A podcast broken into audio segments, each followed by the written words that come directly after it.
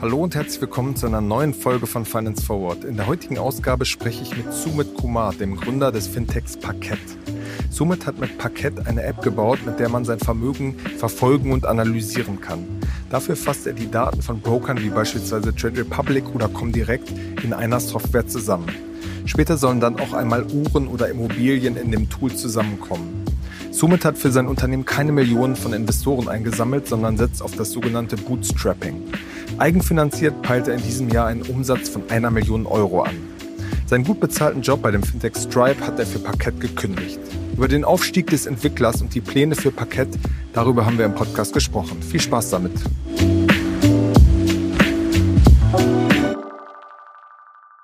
Hallo Sumit, herzlich willkommen bei Finance Forward. Danke für die Einladung. Sehr gerne.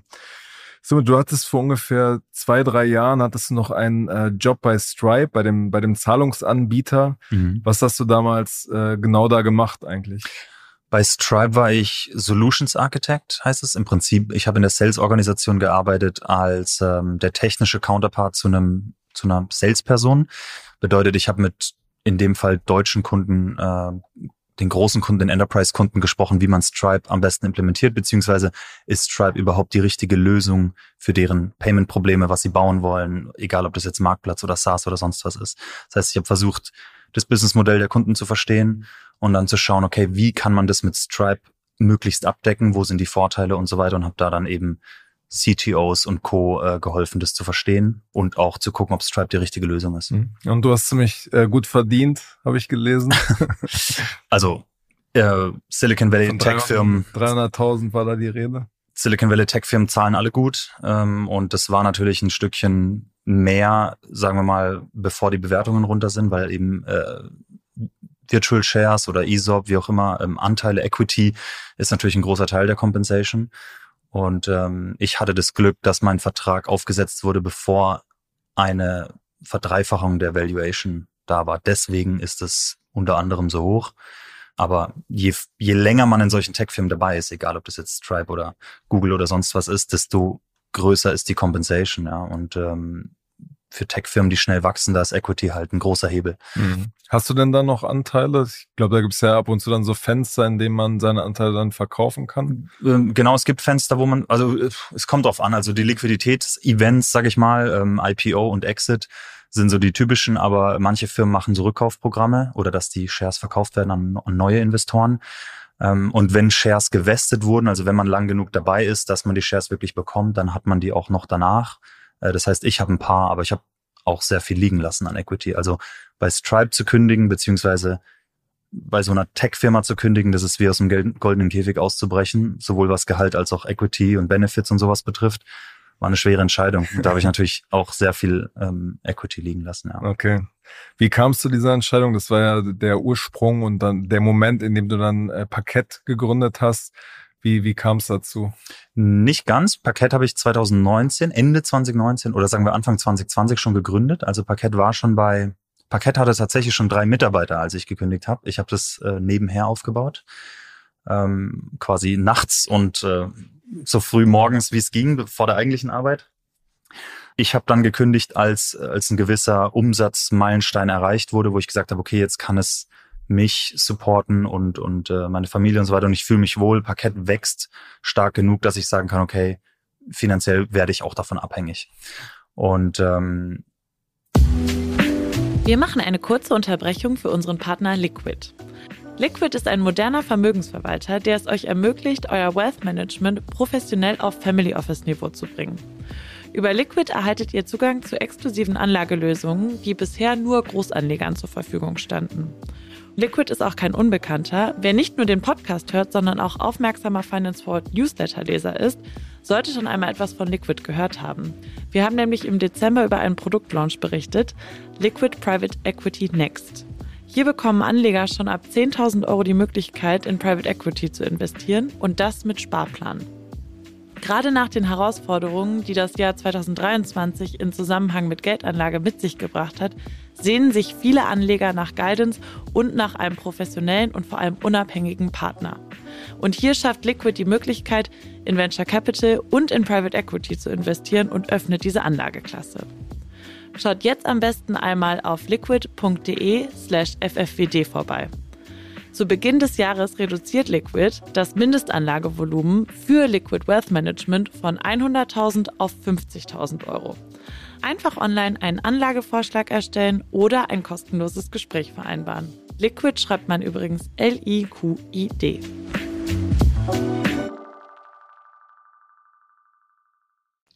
Ja, das heißt, die, ist dieses Kunststück des Zeitprojekts, was dann zum Hauptprojekt ganz wird. genau äh, gelungen. Aber wie war der, wie war die initiale Idee? Wie kamst du da drauf? Äh, warst du da bei Stripe unterfordert, oder? Nein, da war ich noch nicht mal bei Stripe, das muss man auch sagen. Also damals, 2019 beziehungsweise Anfang 2020, war ich noch bei Car2Go beziehungsweise ShareNow, äh, dem Carsharing-Anbieter in Hamburg als Engineering Manager. Und ähm, ich hatte schon immer ein Faible für Nebenprojekte. Ich hatte schon immer irgendwas. Schon die letzten 15 Jahre habe ich irgendein Nebenprojekt gemacht und die sind oft zum Lernen, aber ähm, es ging mir dann immer mehr ums, ums Business. Und ich wollte dann einfach den ersten Euro im Netz verdienen mit etwas, das ich aus eigenen Händen schaffe, sozusagen. Und das habe ich lange versucht, auch schon davor und oft gescheitert und so weiter. Und ähm, mit Parkett hat es dann geklappt. Unter anderem, mittlerweile gibt es ein paar mehr Projekte, die geklappt haben, aber Parkett ist mit Abstand das größte. Und die initiale Idee war eben, dass, weil ich selbst angefangen habe, mich um meine persönlichen Finanzen zu kümmern, äh, weil mein Gehalt ging rein und komplett wieder raus. Ich hatte gar kein Erspartes und habe gedacht, okay, ich muss was ändern. Vor allem, ähm, wenn ich an Familie denke und so. Und dann ist auch das Thema Investieren aufgekommen und wie bei allem, das man langfristig aufbaut, egal ob es Sport ist oder, oder Gewichtsabnahme oder Vermögen, Tracken motiviert extrem, wenn man sieht, wie, wie man Fortschritte macht und wenn das visualisiert ist und, und so weiter. Und da gab es ein Tool am Markt, Portfolio Performance gibt's immer noch, das Open Source und äh, die, die Entwickler, vor denen ich tiefsten Respekt habe, machen das seit über zehn Jahren, das gibt's kostenlos. Aber ich wollte als Webentwickler ein bisschen was anderes. Ich hätte, hatte es gern online, mobil äh, optimiert und ähm, mehr Automatisierung drin, ein bisschen anders visuell, auch wenn es das subjektiv ist, aber ich hätte gern, wollte ein bisschen anderes Design und habe gedacht, ich kann auch ein Tool bauen, hoffentlich, das ähm, das gleiche Problem löst, aber eben mit den, sagen wir mal, Nuancen, die mir persönlich wichtig sind. Also habe ich erstmal ein Tool für mich gebaut, ähm, und es dann öffentlich gemacht und gesagt, jetzt kann man sich registrieren und von da an ist es eigentlich gewachsen. Dann habe ich eine Pro-Version dazu gesetzt, um das auch zu finanzieren, hoffentlich, ein Abo.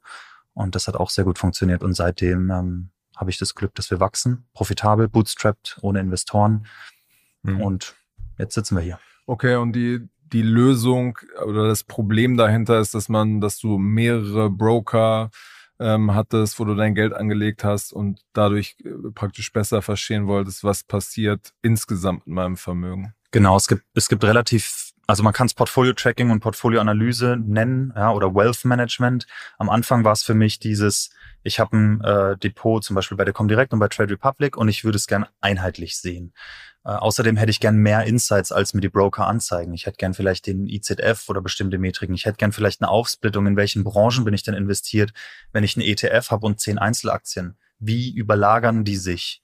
Ähm, länderspezifisch oder branchenspezifisch oder sonst irgendwas. Diese Analyse, dann ähm, schöne Charts, die mir zum Beispiel mein Dividendeneinkommen zeigen, weil ich bin, ich persönlich bin ein bisschen Cashflow-orientiert, was meine Investments betrifft. Also ich mag das, wenn, wenn ähm, äh, Cashflow reinkommt, wenn Geld reinkommt, durch Dividenden.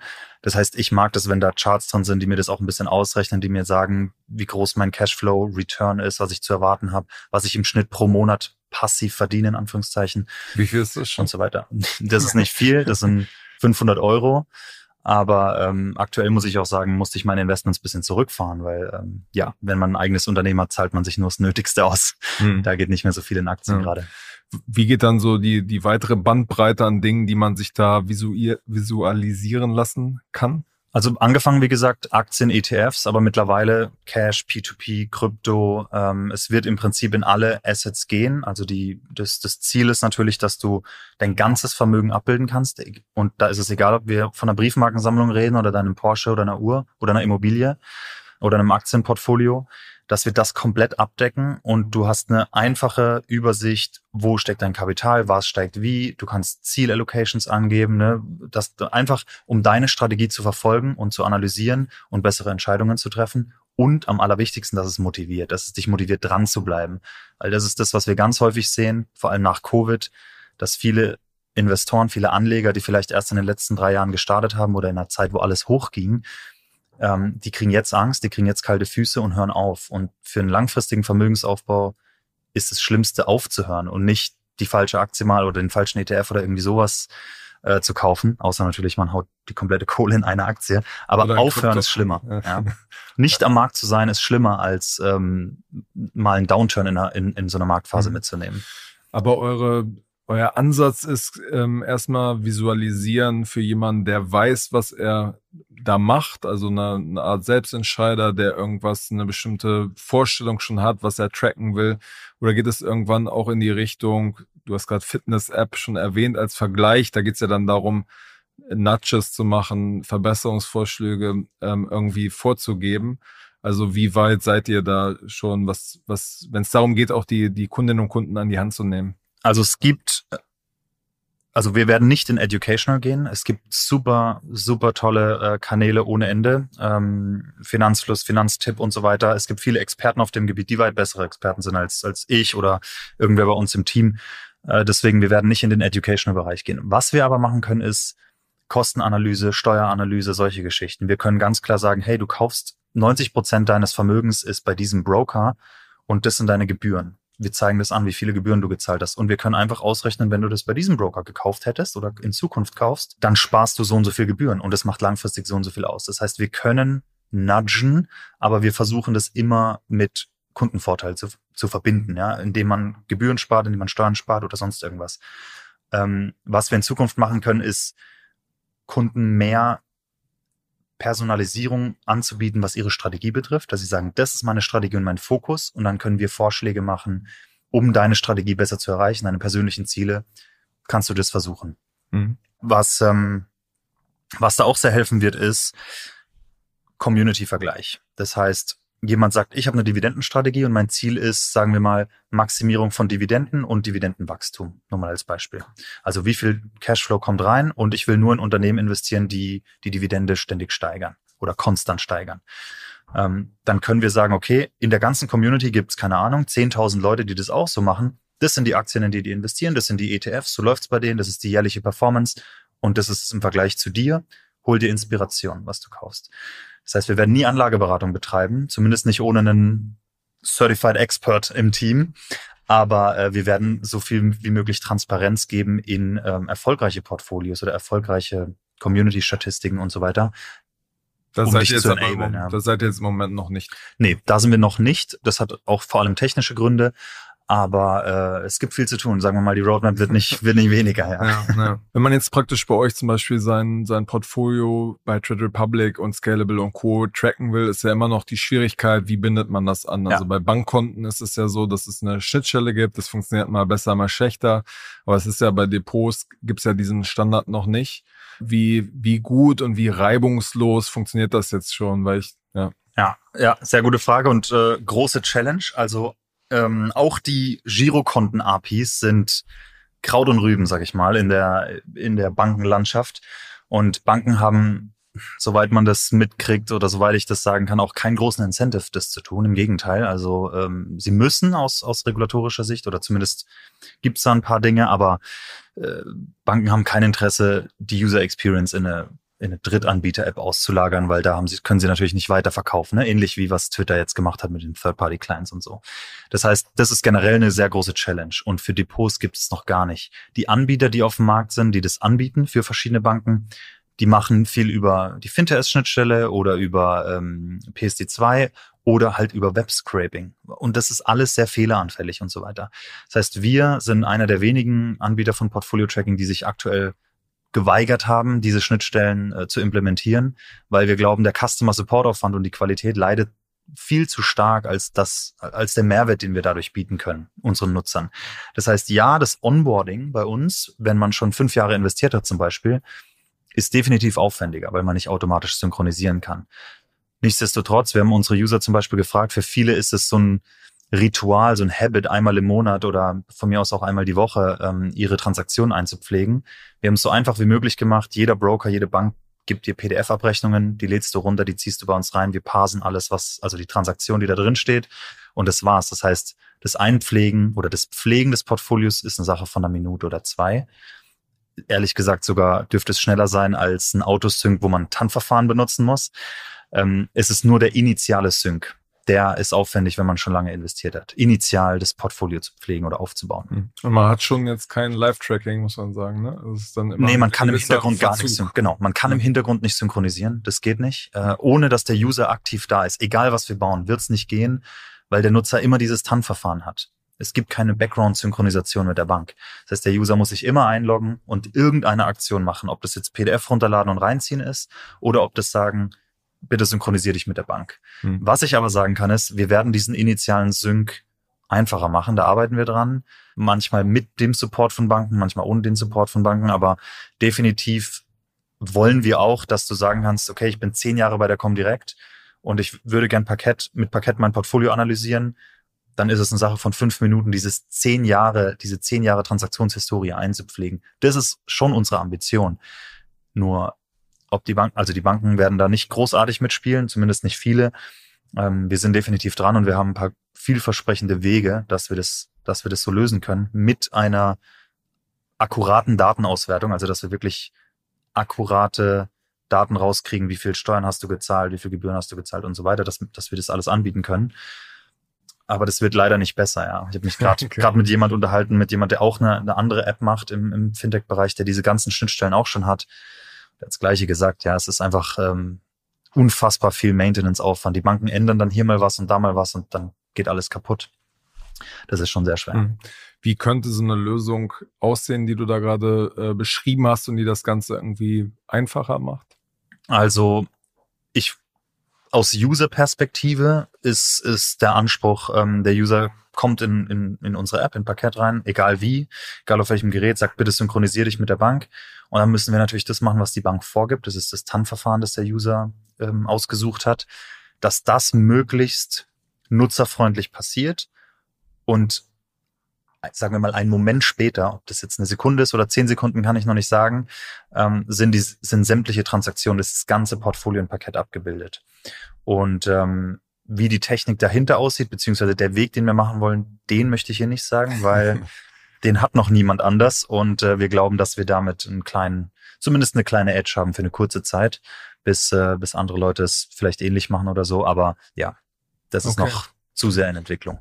Aber bislang, bislang geht das praktisch noch nicht, weil in diesen Schnittstellen, die die Banken zur Verfügung stellen, muss ja, glaube ich, Depot muss ja nicht dabei sein unbedingt. Ne? Es muss nicht dabei sein und ähm, was was die Schnittstellen bisher machen, also nicht die Banken, sondern diese die Provider, die das anbieten, dass man den Depotwert rauszieht, die machen Webscraping, das heißt, die gehen mit einem Skript auf die Webseite und lesen das manuell aus sehr fehleranfällig, aber die einzige Möglichkeit, wie es aktuell geht. Und die können auch nur den aktuellen Stand auslesen. Also die können nur auslesen, der Kunde hat heute 100 Apple-Aktien und die vielleicht zu einem durchschnittlichen Einstiegspreis von, was weiß ich, 100 Euro gekauft. Was wir aber gerne hätten für eine ausführliche Analyse sind die einzelnen Transaktionen. Jeden Kauf, jede Dividende, jeden Verkauf, inklusive realisierte Gewinne, inklusive gezahlter Steuern. Und diese Transaktion gibt's heute nicht. Es gibt keinen Anbieter, der dir das liefert. Und ähm, das ist der größte Pain sozusagen, finde ich, in dem, in dem Bereich, was den okay. Import betrifft. Okay. Und da hoffen wir, zumindest für einige Banken auf eine Lösung gestoßen zu sein. Ähm, wir werden es ausprobieren. Okay, okay. Aber sagen Stand heute, um das nochmal zusammenzufassen, funktioniert viel dann über dieses, man muss ähm, eine PDF runterladen mit einer Aufstellung, lädt die bei euch hoch und ihr pflegt das dann quasi ein. Beziehungsweise ja, die Transaktions-PDFs wäre wär am besten, je nachdem, was die Bank liefert. Manche Banken liefern einen CSV-Download aller Transaktionen, mhm. den supporten wir dann auch. Das ist natürlich super simpel. Dann hast du alle Transaktionen auch innerhalb von 30 Sekunden in, bei uns drin. Aber manche Banken haben wirklich nur PDF-Transaktionen, die lädt man sich runter und schmeißt sie in ein Paket. Ab dann ist alles automatisch. Wir lesen aus, äh, welche Aktie das ist, wel welche Branche, welches Land, die Kurse, alles drum und dran. Da wird das ganze Dashboard ähm, erscheint magisch, äh, wenn man wenn man diese PDFs reinzieht. Nur die PDF von der Bank zu bekommen, kann aufwendig sein. Es gibt Tools, wo man auch die ganzen PDFs auf einen Schlag runterladen kann. Aber das bieten, bieten die meisten Banken an sich auch nicht an. Aber sowas wie Money Money oder solche Personal Finance Apps, die haben Skripte oder Tools, wo man alle PDFs auf einen Schlag runterladen kann. Auch dann ist es relativ simpel. Aber der User muss sich ein bisschen damit beschäftigen, leider. Ich sag mal, Best-Case-Szenario heute ist, ähm, ein User hat zum Beispiel die Money Money App, um seine Konten im Blick zu behalten, holt sich alle PDFs, das geht dann zwei Minuten, macht die Parkett den Browser auf, zieht da 1000 PDFs auf einen Schlag rein, Dashboard erscheint, fertig. Das geht dann fünf bis zehn Minuten. Worst Case, ich trage alles manuell ein. Da haben wir schon Rentner äh, gehört, die uns angerufen haben oder Briefe geschrieben haben, die gesagt haben, ich habe mir jetzt mal ein Wochenende Zeit genommen und alles eingetragen. 20 Jahre oder 30 Jahre ähm, Historie. Das ist wie so eine Steuererklärung, die man ja. am Wochenende machen muss. Das Gute ist, sie müssen, man muss es nur einmal machen, aber ich, ich, also ich bilde mir überhaupt nichts ein. Das ist die größte Hürde beim Onboarding aktuell. Ja. Deswegen, aber das Ding, die Alternative ist halt Excel und und ähm, andere Tools, die noch manueller sind. Das heißt, wir haben schon einen großen Schritt in in der Automatisierung gemacht, aber es ist noch lang nicht so, wie ich es gerne hätte oder wie wie wie man es als Kunde erwarten darf. Ja. Du hast jetzt gerade schon gesagt, dass eure Vision noch ist, Immobilien und alles mögliche Briefmarkensammlung da noch äh, zu inkludieren. Wie, da ist es ja noch schwieriger, quasi Daten zu, zu finden, weil es ja, ja, dadurch, dass Immobilien ja auch nicht jederzeit auf dem Markt sind, ist ja schon schwierig, da irgendwie einen Wert dem zuzumessen. Wie soll das funktionieren? Da darf ich kurz ein bisschen technischer werden, was Klar. das betrifft. Ähm, Im Prinzip, wenn man eine eine Wertanlage oder so ein Asset betrachtet, dann äh, besteht es aus den, alle, alle Assets bestehen aus den gleichen Komponenten oder alle Investitionen. Dein Einstiegswert, wie viel Anteile du daran hast und die Bewertung. Die Bewertung bei Aktien sind natürlich die Kurse äh, und die sind äh, Krypto und Aktien klar hochliquide, die Kurse bekommen wir und auch sehr ak aktuell, das ist alles gut. Wenn du deine Uhr einträgst, können wir die Bewertung nicht wissen und wir maßen uns auch nicht an, die zu bekommen irgendwo. Das heißt, du fängst an, die Bewertung selbst einzutragen. Wenn wir jetzt das System so aufbereiten, dass wir sagen, okay, du trägst ein Asset ein, wie auch immer das heißt, du trägst ein, zu wie viel du es gekauft hast und du pflegst selber die Bewertung. Also du sagst, meine Uhr ist heute so und so viel wert und in sechs Monaten sagst du, die ist so und so viel wert. Dann ist es quasi eine White-Label-Lösung für jegliche Art von Asset, egal was. Das heißt, damit können wir erstmal alles abdecken, solange der User die Bewertung einträgt. Und das würden wir auch bei Immobilien erstmal so machen. Das heißt, der User sagt uns oder sagt dem Tool selbst, meine Immobilie ist so viel wert. Und das kann er regelmäßig machen und damit ähm, hat er seine, seine Performance-Historie. Und jetzt können wir hingehen und sagen, okay, dafür bekommen wir jetzt Daten und dafür bekommen wir Daten und können nach und nach verschiedene Assets automatisieren. Also wenn es eine API gibt, um für den deutschen Markt Immobilien zu bewerten, ich glaube Zillow in den USA macht sowas, wo du via API einfach sagen kannst, hier Postleitzahl, das ist die Adresse, gib mir eine Bewertung. Wenn es sowas für den deutschen Markt gibt, ich weiß ehrlich gesagt nicht, ob es gibt, könnte sein. Wenn es sowas gibt, dann können wir auch das automatisieren. Aber erstmal gehen wir mit dem, mit dem Approach hin und sagen, der User trägt einfach die Bewertung selber ein, dann können wir alles abdecken und ab dann automatisieren wir die Bewertung, wo es geht. Mhm. Ich glaube, bei Immobilien gibt es schon solche Anbieter, aber es ist natürlich immer die Frage, wie akkurat das sein kann, weil es ja einfach keine transparenten Daten gibt. Selbst bei Immo-Scout stehen ja Angebotspreise und dann weiß man nicht genau am Ende, was dabei wirklich rauskommt. Ne? Aber das ist ja das Ding, wir, wir müssen ja gar nicht den Anspruch erheben, um zu, um zu sagen, deine Immobilie ist heute genau so und so viel wert. Jeder weiß, die Immobilie ist so viel wert, wie du jemand findest, der dafür bezahlt. Das heißt, was wir sagen können, ist, pass auf, ähnliche Immobilien oder Immobilien in, in deinem Umfeld gehen aktuell für so viel, das ist so viel und so weiter und wir schätzen circa da. Ja. ja. also man kann ja da, das ist ja eine reine Usability und Educational Geschichte dem User zu zeigen. Das ist ist eine Annäherung, ja, äh, mhm. oder das ist eine Vorstellung, wo du grob damit rechnen kannst, aber natürlich weicht es bei Immobilien und so weiter davon ab.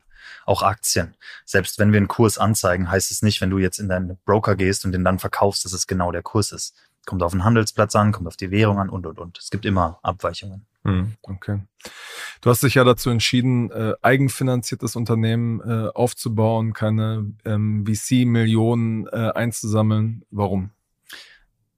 mal vorausgesetzt, ich könnte oder vorausgesetzt, es, es würde das Angebot geben oder die Möglichkeit geben, dass man. Wirst du bestimmt schon mal angesprochen, ne? Angesprochen schon, aber ich habe die Gespräche nie weit genug geführt, weil es für mich, oder ich sag's mal andersrum, jeden Gründer, den ich gefragt habe, VC oder nicht VC, die haben gesagt, mach so lange du kannst ohne.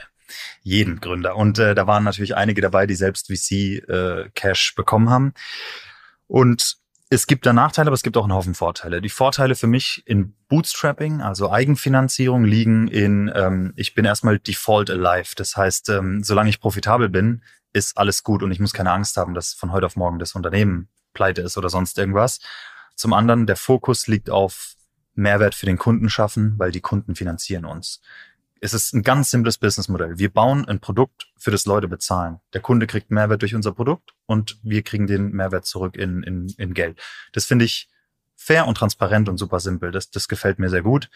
Und ähm, man muss auch sagen, ein Investor oder Investoren, ich habe viel zu häufig mitgekriegt, selbst von befreundeten Investoren, wie dann ähm, nach einer Zeit CEOs irgendwie rausgekickt wurden oder wie die Strategie Fähnchen im Wind mäßig von heute auf morgen geändert wurde. Das haben wir jetzt bei den ganzen Fintechs gesehen in den letzten, in den letzten 24 Monaten, ähm, dass die Strategien plötzlich von Hypergrowth auf Profitabilität gewechselt sind und man muss alles über den Haufen werfen. Diese ganze, diese ganzen Geschichten erspare ich mir an sich. Ich habe gerne Advisor. Ich sag nicht, ich habe die Weisheit mit Löffeln gefressen, aber ich habe nicht bei einem Top-Unternehmen gekündigt, um mir einen neuen Chef zu holen mit einem anderen Titel, der halt wie sie heißt oder wie auch immer, sondern ich bin gern selbst verantwortlich für das, was ich tue und für das Unternehmen, das ich aufbaue. Und wenn ich Fehler mache, dann muss ich selber damit klarkommen. Aber ähm, zumindest scheitert es nicht, weil mir jemand anders sagt, ich muss irgendwas tun oder irgendwas Bestimmtes tun. Das heißt, ähm, das war ein großer Engel. Man muss auch sagen, ich habe ein großes Ego-Problem damit gehabt, mit einer PowerPoint zu jemand zu gehen und um Geld zu bitten. Das, das, ich mag das überhaupt nicht, an so einem geringen Hebel zu sitzen. Ich spreche lieber gerne auf Augenhöhe, wo man drüber sprechen kann, okay, was kannst du liefern, was können wir liefern und können wir zusammen was Größeres machen. Äh, aber dieses, dieses Bittstellen, was, was man so aus dem Startup-Umfeld kennt, wenn man nur mit einem Slide-Deck um vier Millionen bittet, da wollte ich nicht, da wollte ich nicht drin sein. Zu guter Letzt, weil wenn ich die Skills selber habe, um ein MVP auf die Straße zu kriegen oder die Business, das Business zu validieren, um zu gucken, ob die ersten Kunden Geld ausgeben, dann mache ich das selber. Und äh, glücklicherweise, ich kann programmieren und ähm, ich konnte die Webseite alleine bauen und die ersten Kunden gewinnen und so weiter. Und dann, dann ging das so. Ja, deswegen ist es für uns die richtige, die richtige Art. Wir wachsen natürlich viel langsamer. Das sind die Nachteile. Wir haben kein Marketingbudget von 50.000 Euro pro Monat. Äh, wir müssen uns extrem fokussieren und nur einstellen, wenn es das Budget erlaubt. Das heißt, es dauert einfach länger, unsere Vision umzusetzen. Und ähm, es kann gut sein, dass unsere Mitbewerber mit VC, Kapitalfinanzierung, dass die ähm, uns sozusagen out-executen, ja. Viel mehr Mitarbeiter, viel mehr Marketingbudget und vielleicht hauen sie uns weg. Aber auf der anderen Seite ist unsere Latte für Erfolg viel niedriger als deren Latte. Die müssen die Returns für den VC erzeugen. Wir müssen nur profitabel sein für fünf Mitarbeiter oder zehn Mitarbeiter. Das heißt, im kompletten Markt brauchen wir 5000 Kunden oder 10.000 Kunden. Die brauchen 100.000 Kunden. Das heißt, selbst wenn sie Hypergrowth erfolgreich sind, können wir trotzdem überleben, weil unsere Latte für Erfolg sehr viel niedriger ist. Mhm. Nichtsdestotrotz hast du in einem anderen Interview auch, glaube ich, schon mal formuliert, dass du, dass ihr quasi schon international auch eine, eine Rolle spielen wollt. Und da ist mhm. ja schon die Frage, kommt man da hin, wenn man weiter langsam gesund wächst, oder muss es nicht irgendwann so ein, so ein Kickstart geben? Sage ich dir, wenn wir da so weit sind. Also es gibt definitiv Unternehmen, die, äh, die das geschafft haben. Und ähm, ich bin nicht generell gegen Investitionen oder sonst was. Ich versuche es nur so lange alleine zu machen, wie es geht mhm. oder ohne. Ich bin durchaus der Überzeugung, dass es super, super opportunistische oder oder ähm, lohnenswerte Partnerschaften geben kann. Das muss nicht mal, das muss nicht mal Kapitalgeber in Form von Geld sein. Das kann ja auch ähm, ein komplementäres Tool sein oder ein Tool oder eine Firma mit einer großen Distribution-Reichweite, während wir mehr Produktexperten sind und so weiter. Also kann es ja ganz viele mögliche Erweiterungen, Partnerschaften, in welcher Form auch immer geben. Und Kapital ist eben nur eins davon. Wenn ich an Internationalisierung denke, das ist ein großes Investment, finde ich auch, definitiv. Wir werden sehen, ob ich äh, oder ob wir das stemmen können, äh, mal alleine oder nicht. Ähm, es steht für dieses Jahr nicht auf dem Plan. Wir haben noch viel anderes zu tun. Und in der Internationalisierung hat einfach einen sehr großen Rattenschwanz, vor allem was die Schnittstellen und Support für internationale Banken betrifft. Ähm, das dürfte europaweit noch schlimmer sein als nur Deutschland. ja, aber Expansion, ich sag mal so, Opportunities, die wir angehen könnten, gibt es leider viel mehr, als wir ergreifen können. Und klar, mit Kapital könnten wir mehrere davon nehmen. Ich will es nicht ausschließen, dass es in Zukunft vielleicht mal der Fall ist, aber aktuell haben wir einen Laserfokus und Ziele, die wir erst erreichen wollen mit unserem Fokus. Und äh, alles andere sehen wir mhm. dann. Ich meine, es gab ja auch die Modelle, zum Beispiel Celonis, gerade das höchst bewertete ja. deutsche Startup, die haben ja ähm, bis 60 Mitarbeiterinnen und Mitarbeiter und ähm, äh, glaube ich mehr als 10 Millionen Umsatz, haben die ja eigenfinanziert gearbeitet mhm. und haben dann quasi gesagt, okay, für den nächsten Step, äh, da hat man ja eine ganz andere Verhandlungsposition, haben sie sich dann quasi jetzt sehr massiv auch VC-Geld reingeholt. Aber da war dann schon sehr viel mehr Substanz äh, da, als sie dann in diese Phase gegangen sind. Ja, also das, das kann ich bestätigen, dass natürlich jetzt die Gespräche, sagen wir mal, das Tool hieß, also Parkett hieß vorher Tresor One. Als ich Tresor One gegründet hatte, ähm, sagen wir drei Monate nach Launch, gab es schon solche Gespräche und, und ähm, habe ich mit dem einen oder anderen Angel Investor gesprochen.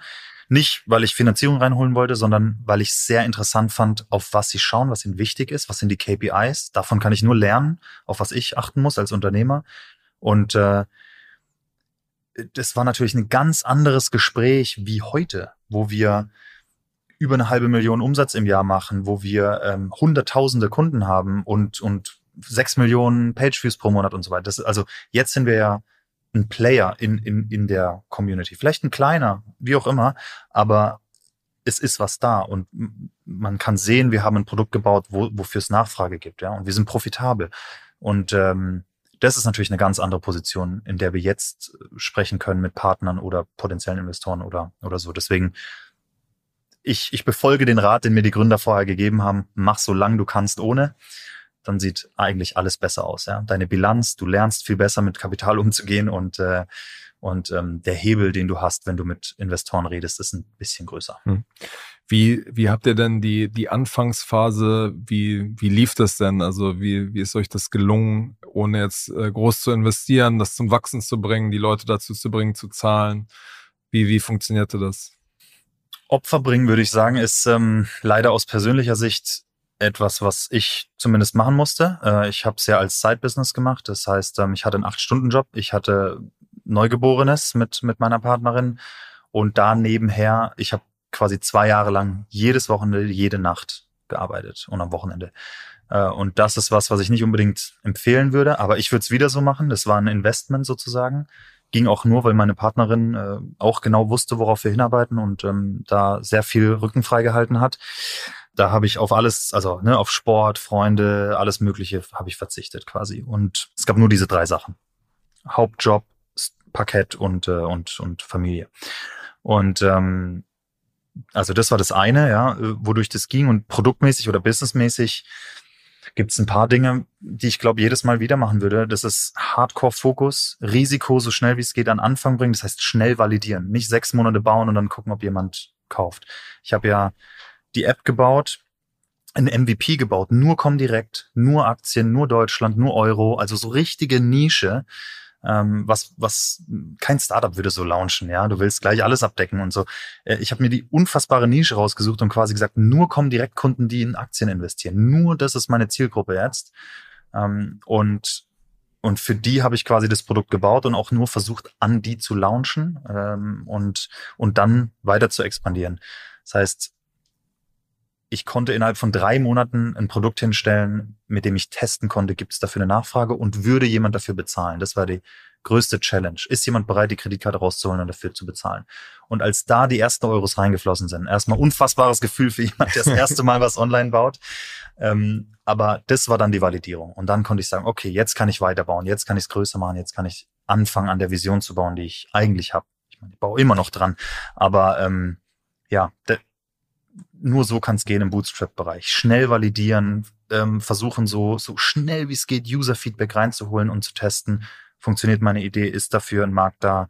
Würde jemand dafür bezahlen? Und nicht nur fragen, hey, würdest du dafür Geld ausgeben, wenn ich das bauen würde, sondern tatsächlich die Person Geld ausgeben lassen.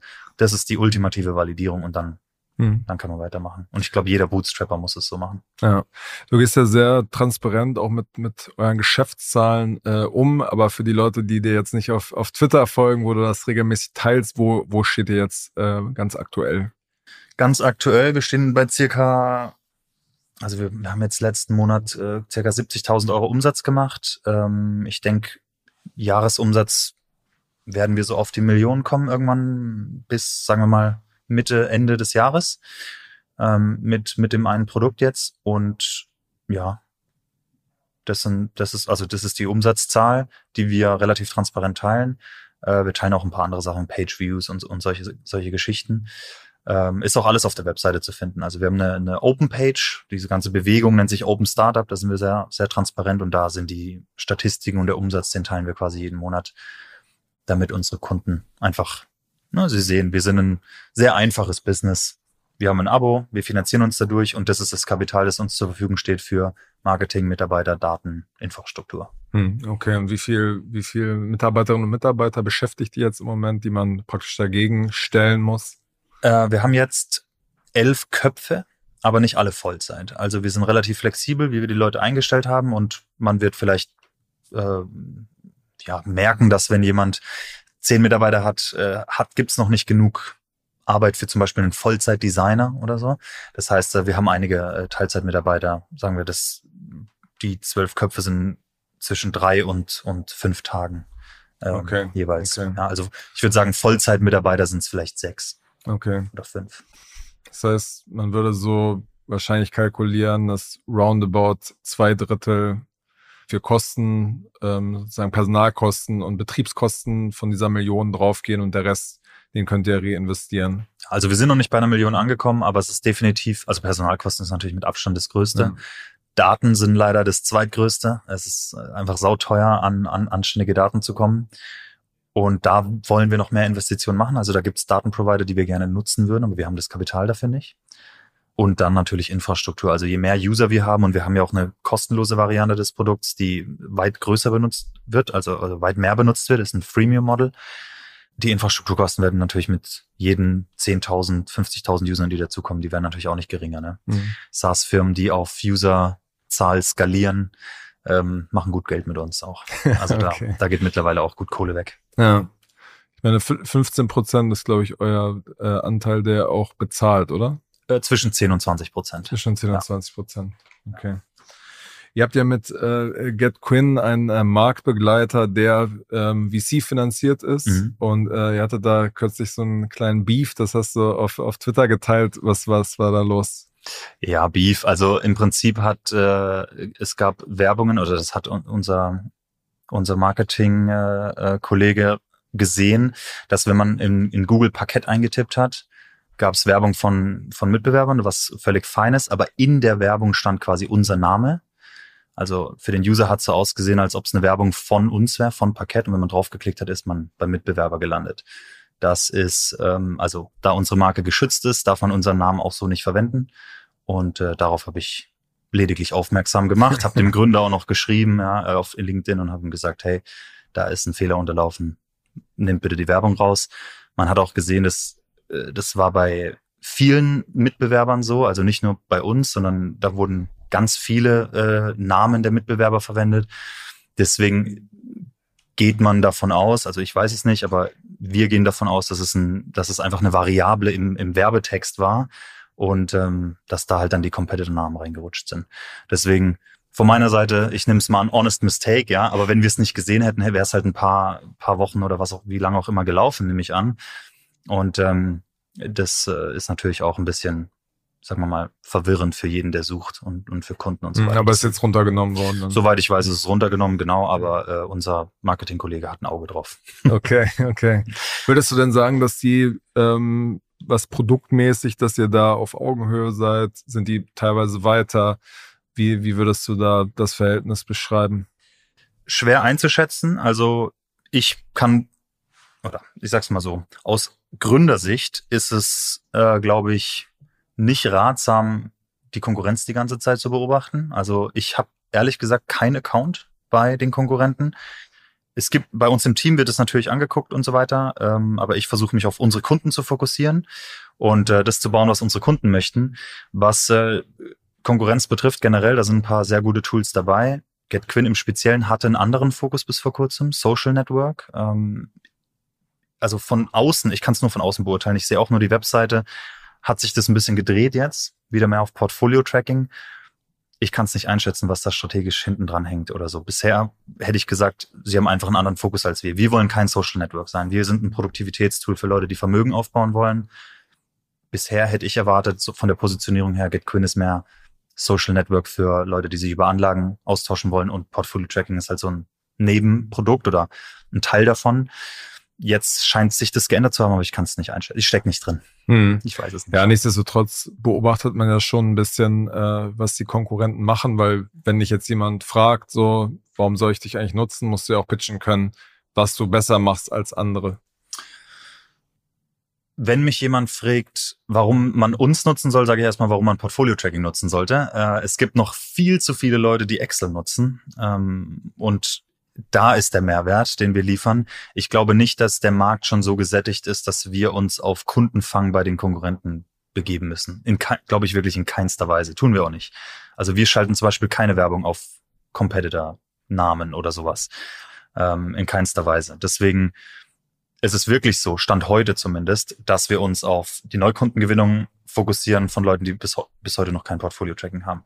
Natürlich gibt es Kunden, die sagen, okay, ich vergleiche jetzt A, B, C, D inklusive uns und dann gucke ich, was das Beste ist. Ähm, da schneiden wir manchmal als erstes ab, manchmal auch nicht. Und dann versuchen wir natürlich rauszufinden, okay, was ist notwendig? Hey, du benutzt seit Jahren diese App, lass mal quatschen. Was stört dich noch an unserer App oder was, was können wir besser machen, ja, um dich zu überzeugen? Es ist nicht unbedingt, dass du switchst, aber dass du, wenn du bei uns angefangen hättest, nichts vermissen würdest. Das versuchen wir auf jeden Fall zu lernen. Wir haben keine Vergleichsseiten bei uns oder so, wo, wo steht, Parkett versus na na na, Parkett versus na na na, das haben wir alles alles nicht. Also das ist wirklich kein Fokus für uns mhm. aktuell, uns ja. so zu vergleichen. Ja. Was würdest du denn sagen, ähm, wie groß ist eure Zielgruppe überhaupt? Ich meine, in Deutschland gibt es ja nur ein äh, relativ kleiner Teil, der sogar in, in Aktien investiert und davon gibt es dann diese ein, zwei, drei Millionen Selbstentscheider, mhm die, die sich quasi speziell Gedanken darüber machen, was sie jetzt irgendwie, wo sie ihr Geld anlegen. Ja. Und davon wäre ja wahrscheinlich wieder nur ein Teil, der wirklich so eine Analyse will, der bei mehreren Brokern ist, der, der diesen Überblick haben will. Also wie groß ist da ähm, der Markt überhaupt? Ich würde sagen, es kommt darauf an, wie du es schneidest. Ne? Ich meine, am Anfang habe ich gesagt, der erste Fokus, die erste Zielgruppe war, kommen Direktkunden, die in Aktien investieren. Ein paar tausend Leute. Dann haben wir mehr Banken hinzugefügt, das hat die Zielgruppe vergrößert. Dann haben wir mehr Währungen hinzugefügt, das hat die Zielgruppe vergrößert. Jetzt sind wir Österreich, Schweiz, haben auch Support für die Banken dort, das hat die Zielgruppe vergrößert. Krypto hat sie, also der Markt oder wir schneiden uns den Markt so, wie wir es möchten und mit wachsender Funktionalität, Funktionalität und Support erweitern wir unsere Zielgruppe oder die Positionierung dahin. Und ähm, deswegen, wenn wir Richtung alle Assets gehen, Immobilien und so weiter, dann kommen ja wieder ein Haufen Leute dazu, die vielleicht gar nicht großartig an der Börse aktiv sind oder nicht groß genug, sondern deren Fokus eben in anderen Assets liegt. Und Internationalisierung ist ja auch noch so ein Ding. Also für mich ist es so, der Markt ist viel, viel, viel, viel größer als das, was wir benötigen, selbst wenn wir uns noch verzehnfachen in allen Metriken oder verzwanzigfachen oder verhundertfachen. Der Markt ist groß genug äh, für uns, das weiß ich auf jeden Fall. Ähm, denn wir werden nicht immer in unserer kleinen Nische bleiben. Und wir haben ja noch nicht mal von einem zweiten Produkt gesprochen. Ich meine, wir haben eine Zielgruppe von 200.000 deutschen Anlegern, die in unserem Universum in irgendeiner Form was machen, ja, Parkett nutzen oder unsere Watchlists oder was auch immer. Ähm, kannst ja neue Produkte machen, ja, die, für die gleiche Audience, komplementäre Produkte, zusätzlich zum Portfolio tracken und so weiter. Also die Möglichkeiten sind, sind da. Um den Markt mache ich mir keine Sorgen. Okay, okay. Wurde, wurde bei euch denn schon mal angeklopft, äh, das äh, ganze Produkt zu kaufen? Acquisition? Ja. Am Anfang gab es ein sehr konkretes Angebot, also wirklich, das, die App war erst ein paar Monate alt. Ähm, und ansonsten, sagen wir mal so, die Gespräche die in diese Richtung führen, sind nie weit genug. Also ich weiß nicht, wie das an. Ich, ich habe da wenig Erfahrung drin im Merger and Acquisition Bereich, aber soweit ich weiß, ruft dich niemand an und sagt, wir wollen nicht kaufen, sondern heißt, hey, wir wollen mal mit dir quatschen, strategisch na, kennenlernen. Mhm. Ähm, sowas passiert und dann äh, gibt's Gespräche und so weiter. Aber äh, wenn man mit mir spricht, wird einem, glaube ich, relativ schnell klar, wenn man über solche Dinge spricht, dass ich nicht bereit bin, für die aktuellen Multiples zu verkaufen, die am Markt angeboten werden, vor allem bootstrapped. Ich meine, bei einem VC-funded Unternehmen, da hängt irgendeine Bewertung hinten dran von 50 Millionen oder so. Und selbst wenn wir mehr Revenue machen, mehr User haben, mehr was auch immer, wir sind bootstrapped, bei uns gibt's keine Bewertung, die hinten dran hängt, also wird irgendein Revenue Multiple genommen. Und dafür würde ich die App nie hergeben, ehrlich gesagt. Dafür würde ich das Unternehmen niemals hergeben für das, was aktuell äh, da auf dem Markt gehandelt wird. Dafür ist mir das viel zu wertvoll insgesamt, ja. Und äh, deswegen, ich glaube nicht, dass da irgendjemand kommt und ähm, ein Angebot machen kann, das akzeptabel wäre und wo auch die App dann, sagen wir mal, in Hände kommt oder hoffentlich irgendeine Art von Zusammenarbeit entsteht, äh, die positiv für die Kunden ist und die, die Vision eher vervollständigt. Ne? Vielleicht, vielleicht, aber bisher nicht. Ja. Ich meine, mit, äh, mit Mailchimp, diesem äh, Newsletter-Tool, gibt es ja sozusagen das große prominente Beispiel für alle Leute, die Bootstrapping machen. Die haben ja dann irgendwann für, für 13 Milliarden, glaube ich, verkauft. Ja. Profitwell auch 200 Millionen an Pedal gegangen, auch bootstrapped. Also es gibt ein paar fette Bootstrap-Exits, Exits, ja. Aber mit denen würde ich mich noch nicht auf eine Stufe stellen.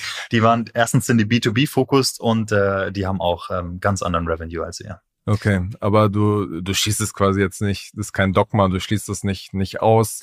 Nee, Kannst kann ich irgendwann nicht. mal vorstellen. Kann ich auch nicht. Also ich baue das Unternehmen auf oder ich versuche das Unternehmen aufzubauen, dass es Spaß macht, es zu führen und zu besitzen, in Anführungszeichen. Ähm, wie gesagt, auch Cashflow-orientiert da und, und äh, Default Alive, also profitabel. Aber ich kann nicht ausschließen, natürlich, wenn jemand ankommt und da einen Check hinlegt ähm, mit einer Zahl, die mein Leben verändert und, äh, und ich kann mich auf, keine Ahnung, das nächste Unternehmen oder Parkett in noch größerer Vision fokussieren, warum nicht? Also ich kann das nicht ausschließen und aus dem Grund gibt es auch Equity für alle Mitarbeiter. Weil wenn ich den Mitarbeitern sagen würde, hey, ich will nicht verkaufen, dann passiert's doch, dann, dann, also das ist einfach eine Situation, in die ich die Mitarbeiter auch nicht bringen will. Deswegen jeder Mitarbeiter bekommt bei uns Equity mit der klaren Ansage, unser Ziel ist nicht verkaufen, aber wenn, dann bist du beteiligt. Hm, okay. Ähm, auf Twitter sieht man, dass du auch schon ein Zweit Zweitprojekt äh, hast, was so ungefähr äh, 5000 Euro pro Monat einspielt. Was, was ist das genau? Ja, ich habe immer Nebenprojekte, wie gesagt. ähm, aber daran arbeite ich schon sehr lange. Ich habe seit keine Ahnung, elf Jahren äh, maintain ich eine Open Source Library im komplett anderen Feld, das Geodatenmanagement ähm, Geodatenverwaltung. Sehr auch wieder eine krasse Nische, aber jedes Riesenunternehmen braucht es und die Software ist mittlerweile, ich würde mal behaupten, führend in ihrer Nische. Also es gibt keine bessere am Markt. Ich glaube, ich, ich darf das selbstbewusst sagen oder ich bin in dem Fall selbstbewusst genug, um das zu behaupten, äh, dass es da keine bessere gibt. Und ähm, davon haben wir eine Pro-Version oder habe ich eine Pro-Version gemacht. Aber was ist genau der Anwendungsfall? Äh, der Anwendungsfall ist im Prinzip, stell dir vor, ähm, zum Beispiel autonom, also ich sag mal konkrete Use Cases, für die sie benutzt wird. Autonome Fahrzeuge, zum Beispiel Trucks in den USA, die haben viele Datenpunkte, wie sie entscheiden, wo sie hinfahren. Und ein Datenpunkt sind Geodaten. Das heißt, eine Datenbank, in der steht, ähm, hier, ich muss von Koordin, also die, diese Straße ist von Koordinate zu Koordinate und bei dieser Koordinate ist eine Ampel und bei dieser Koordinate ist eine Abfahrt. Das sind Geodaten. Oder Drohnen, die haben No-Fly-Zones einprogrammiert, dass sie nicht in Flughafengebiete oder Militärgebiete fliegen dürfen. Diese Polygone auf Karten, also im Prinzip eine Zusammensetzung aus Koordinaten, werden irgendwo verwaltet. Die NASA plant ihre Mars Base und was auch immer. Die benutzen dieses Tool um, um äh, du legst einfach die Karte drunter vom Mars statt von der Erde und dann ähm, planst du im Prinzip wie Photoshop, nur stecken dahinter Koordinaten. Und mit unserem Tool kann man ähm, äh, Polygone malen und, und ähm, Kreise und Marker und man kann sie maintain und schneiden und so weiter. Die Agrarwirtschaft benutzt es zum Beispiel das US Department for Agriculture benutzt es, also Regierungen, um für, für die Planung des Ackerlands, wie sie es machen, oder Förster und so weiter und so weiter. Also alle Industrien, können auch Salesgebiete oder Postleitzahlgebiete oder Ländergrenzen, alles, was du dir vorstellen kannst. Diese, ähm, diese chinesische Drohne oder dieser Ballon. Die war nicht bei uns. die hatte das offenbar äh, nicht einprogrammiert. Nee, wir haben tatsächlich viel Traffic von Chinesen, aber äh, es hat bisher noch keine chinesische Firma gekauft. ähm, aber egal, ja. Also, also das ist eine Open Source Library, die ist kostenlos ähm, äh, verfügbar und wir haben sehr krasse Pro-Features, sage ich mal, gebaut. Die ist, die ist, das ist in der Pro-Version. Und das ist ein Business, wo ich mal behaupten würde, da liegt sehr viel Potenzial noch auf der Straße, weil ich habe nicht genug Zeit, um mich sehr also krass darum zu kümmern. Und es ist Enterprise Sales, ja, ist ganz anderes Game als als Parkett. Ähm, aber die Pro Profit, Profit Marge ist bei 98 Prozent oder so. Ja, ich habe fast keine Kosten und ähm, das ist eine Software, die liefern wir halt aus und das sind jährliche Lizenzen an Enterprise und Regierungen. Ich meine, also das ist ziemlich krass. Ich will mir dieses Jahr will ich da noch ein bisschen was anders machen, weil ich gerne den Umsatz schon ehrlich gesagt nochmal verzehnfachen würde gerne, aber ähm, auch da muss ich halt sehr strategisch vorgehen, was ich mache und wie viel Zeit ich reinstecke. Und mhm. da bin ich äh, fast komplett alleine. Es gibt einen Freelancer, mit dem ich zusammenarbeite und ähm, ich habe einfach nicht viel Zeit. Aber mhm. da kommen, kommen aktuell 5000 im Monat ungefähr rein. Okay. Na, ich meine, ich will mir das jetzt nicht zu eigen machen, aber VCs würden jetzt sagen, so, du verschenkst dadurch, dass du äh, quasi nicht den Fokus darauf legst äh, und dadurch, dass du dir nicht externes Geld holst, verschenkst du da eine riesen Klar. Opportunität. Ja, weiß ich. Also ich meine, äh, ich bin auch der Meinung, dass wenn man ähm, seinen Fokus auf zwei, drei Unternehmungen streut, dass dann vielleicht Potenzial liegen gelassen wird, als wenn, wie wenn man sich auf eins fokussieren würde ich meine, Elon Musk hat auch ein bisschen Fokusprobleme, würde ich sagen, aktuell, ja. Aber ich meine, er hat auch sehr erfolgreich zwei, drei andere Firmen aufgebaut.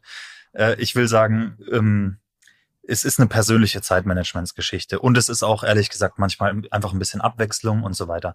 Geoman habe ich sogar auch schon versucht zu verkaufen und auch da waren die Multiples so, wo ich gedacht habe, das Ding ist quasi Revenue ist quasi eins zu eins Profit ähm, und es wächst mit 200, 300 Prozent im Jahr also auch wenn der Umsatz niedrig ist, aber ich gebe das nicht für fünfmal Revenue weg.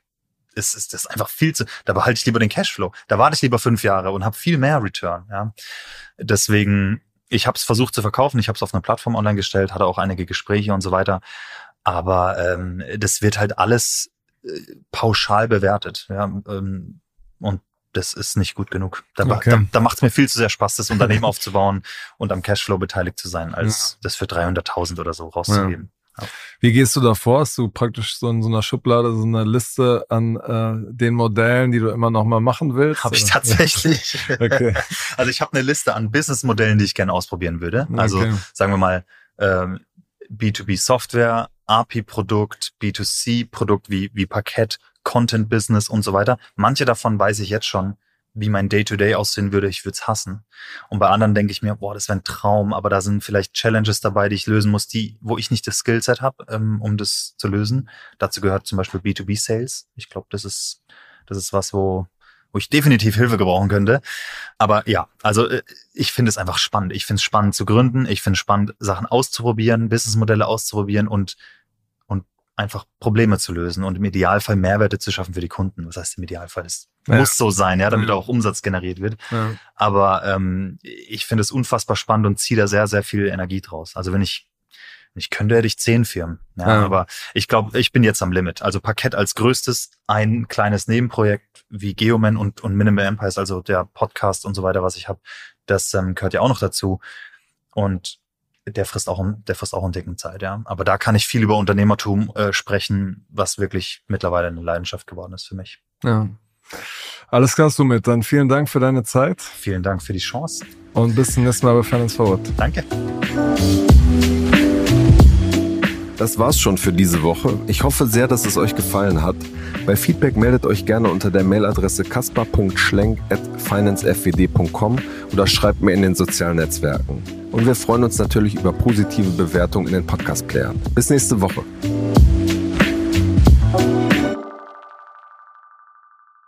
Dieser Podcast wird produziert von Podstars bei OMR.